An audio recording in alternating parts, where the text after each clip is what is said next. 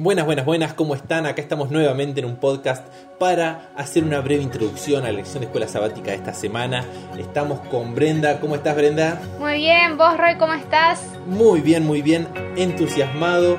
Porque como somos casa, que de paso nos pueden buscar en Instagram arroba somos casa-oficial, estamos acá haciendo este repaso de un tema tremendo, va un, un repaso, digo, un repaso porque nosotros estuvimos estudiando el tema para ver qué es lo que le decimos a ustedes. Pero esto es una introducción, ¿introducción para qué, Brenda? Para la escuela sabática joven, y no se la pierdan porque se van a saltear tres capítulos de Romanos si no la estudian esta semana, que son claves, claves. Así es, así es, Brenda. Así que les decimos prepárense, escuchen el podcast que los vamos a llenar de dudas hoy. Sí, nos preparamos para que ustedes tengan tantas dudas hoy que vayan corriendo y se quieran estudiar toda la semana hoy. Pero tranquilos, tranquilos, hay tiempo hasta el próximo sábado para que tengan estas dudas súper claras gracias a lo que el mismo Pablo ya deja todo escrito. Es más, ¿quieren que comencemos con una pregunta? Dale. Miren, se las tiro, ¿están atentos todos? ¿Por qué Dios elige a algunas personas como instrumentos y a otras no? ¿Por qué será? Buena pregunta. Es como. A ver, se me viene esto a la cabeza. Dios no hace excepción de personas. Y por ahí te, te surge la pregunta: ¿por qué algunos son sus instrumentos y otros no? Claro, es como: ¿hace excepción al final o no? ¿A qué se refiere esto? Y pensamos, a ver, para dar un ejemplo. El apóstol Pablo. ¿Por qué eligió el apóstol Pablo y no eligió a otro que tenía las mismas cualidades? Así, por tirar uno, Nicodemo o alguno de todos estos fariseos que terminaron siendo eh, seguidores de Jesús, aunque ellos habían muerto. Bueno, Pablo también lo empezó a seguir cuando Jesús ya se había muerto. Estaban en las mismas condiciones, ¿verdad? Así es, o sea, si hablamos de fariseos y demás, a ver, podemos encontrar, por ejemplo, en Lucas 11, dice que los fariseos le invitaron a comer. Y ahí Jesús les dio con todo. eh, es anecdótica la historia, pero para seguir con el tema, vos te pones a pensar, ¿por qué Pablo, si Nicodemo había querido seguir a Jesús, había demostrado su interés, y creo, o sea, no es que creo, se sabe que fue activo en la causa luego de que Jesús murió.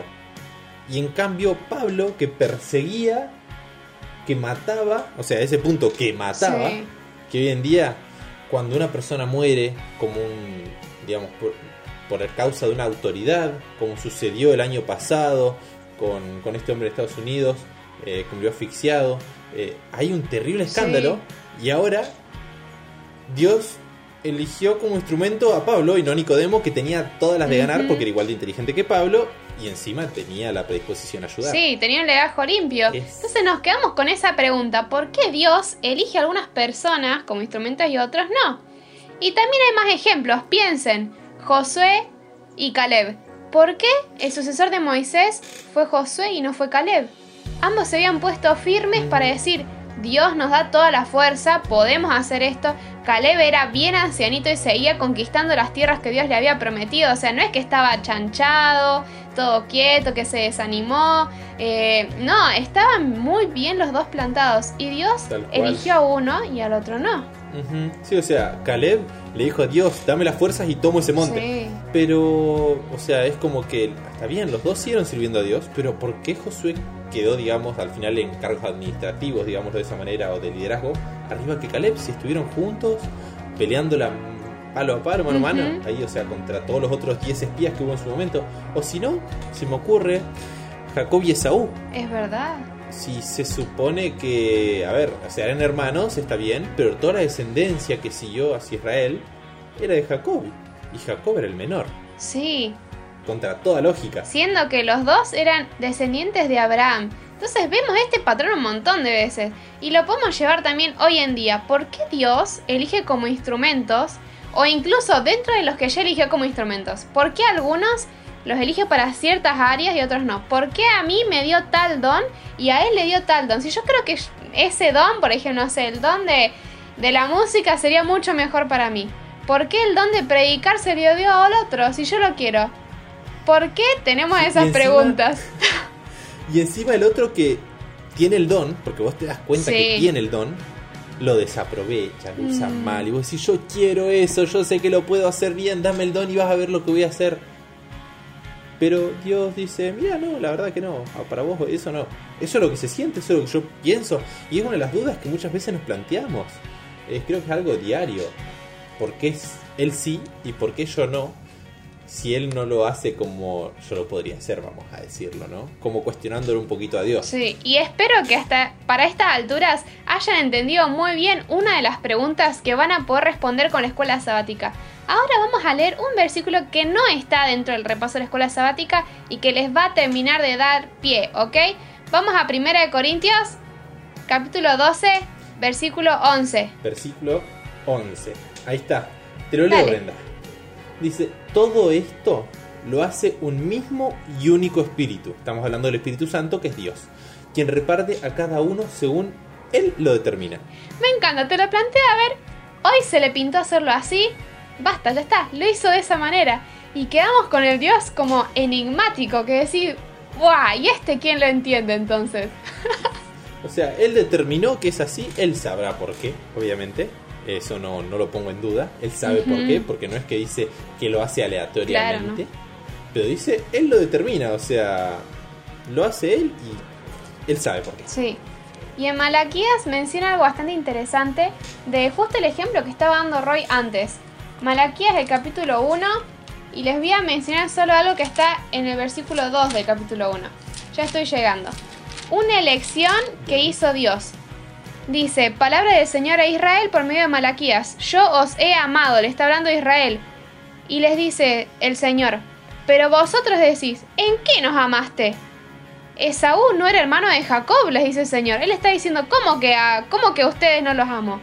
Los tuve que elegir, dice, estaba Esaú y Jacob. Dice, y a Esaú desestimé, dice el versículo 3, y desolé sus montes y abandoné su herencia a los chacales del desierto.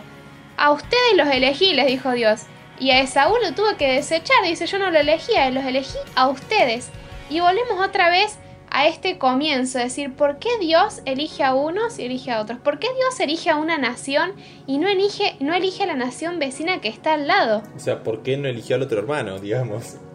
Eh, ahora, sí. lo, interesante de todo esto y que me gusta es que los judíos se, o sea, lo que se ve acá en Malaquías, es como que reclamaban ese tipo de cosas, y, pero se confundían porque ellos querían ser salvos. Sí.